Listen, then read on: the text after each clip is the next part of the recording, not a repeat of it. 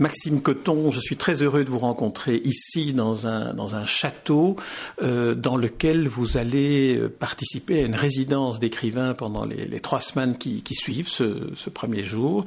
Alors, euh, on, vous connaît comme, comme poète, on vous connaît comme producteur. Qu'est-ce que le, fait de s'isoler dans un lieu comme celui-ci va, euh, d'après vous, vous apporter pour votre travail euh, d'écrivain?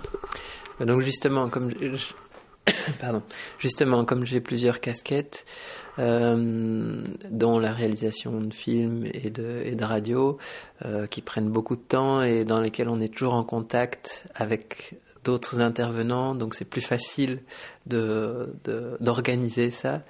Euh, le fait d'écrire, lui, qui est beaucoup plus intime, passe souvent à la trappe. Et donc, euh, j'ai eu envie euh, de me consacrer un moment essentiellement à l'écriture pour parachever un, projet que je suis en train de, de, mener, un projet de recueil de nouvelles.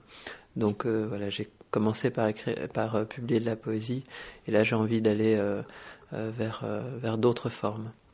Alors, le recueil de nouvelles est ce que vous avez présenté comme, comme projet, parce que dans la candidature à cette résidence d'écrivain, un projet demandé aux, écrivains qui souhaitent, euh, qui souhaitent euh, faire cette expérience.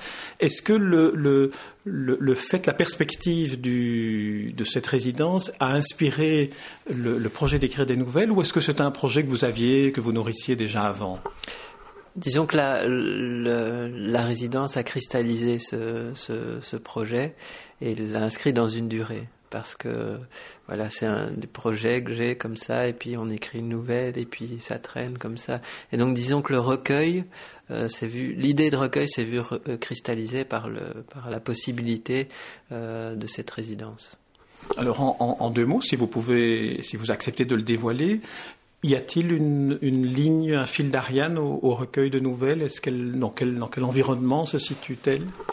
Alors, il y en a un, mais il est venu a posteriori. Euh, et ce fil d'Ariane, c'est la ville. Je m'en suis rendu compte. J'habite Bruxelles.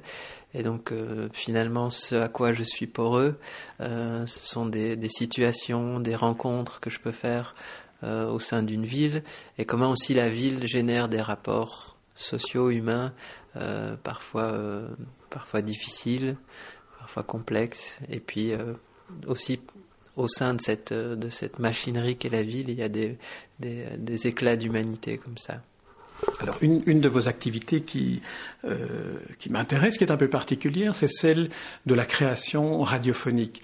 Est-ce que le, le, travail d'écriture euh, de fiction, de fiction comme, comme des nouvelles ou de poésie, s'entrelace se, d'une certaine manière avec vos travaux euh, sonores, ou est-ce que ce sont deux activités tout à fait indépendantes? Non, non, c'est vraiment des choses qui, deux, deux aspects qui s'entrelacent, que ce soit parfois par la réalisation de fiction radiophonique, ça m'est déjà arrivé d'en faire. Et en ce qui concerne l'écriture aussi, ce, à quoi j'ai toujours été euh, sensibilisé, c'est le, témoignage. Alors évidemment, par l'écriture, il passe par un prisme déformant que le que l'enregistreur euh, restitue dans sa spontanéité. Euh, mais cette notion de témoignage, de parole est, importante et je pense que c'est ça qui, crée le lien pour moi entre le son et l'écrit.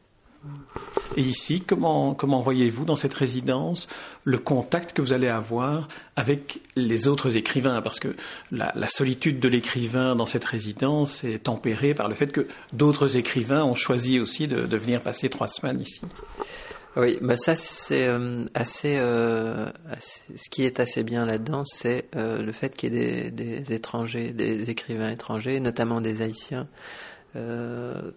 Euh, je n'avais jamais rencontré d'Haïtiens auparavant, et ça, ça m'intéresse justement pour euh, voir comment comment ils vivent là-bas, comment comment ils se pensent aussi.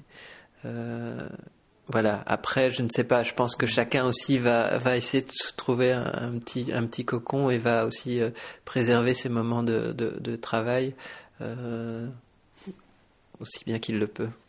Les, deux écrivains haïtiens qui, qui se trouvent ici, Boinel Auguste et Antoine Hubert-Louis, sont aussi poètes. Est-ce que ça crée des, affinités électives?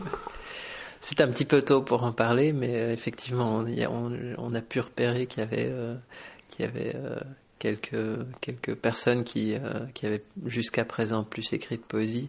Et bon, c'est peut-être un peu caricatural, mais j'ai l'impression que ça se perçoit dans les caractères aussi.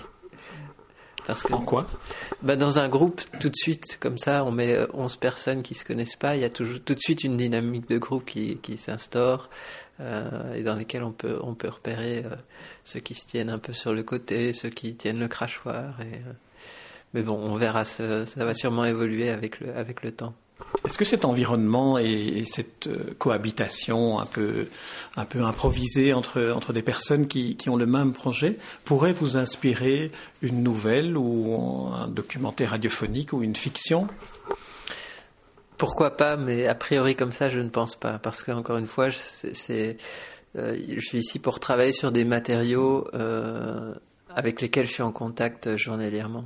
Je ne pensais pas à ce que vous l'écriviez pendant le séjour, mais, par la suite, cette expérience-là. Pourquoi pas, oui, oui. Vous qui êtes poreux à la ville, vous pourriez être poreux à cette ambiance de château. Mais je suis poreux à la ville parce que j'y, parce que j'y vis et parce que, parce que j'ai le temps de, de, la, de la traverser et qu'elle me traverse. Ici, on est en transit.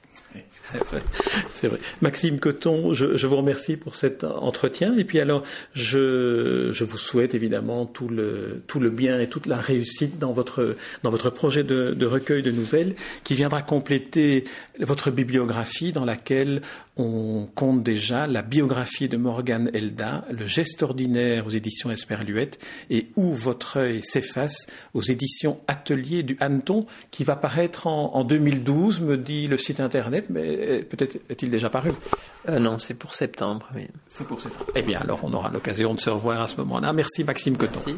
Merci à vous.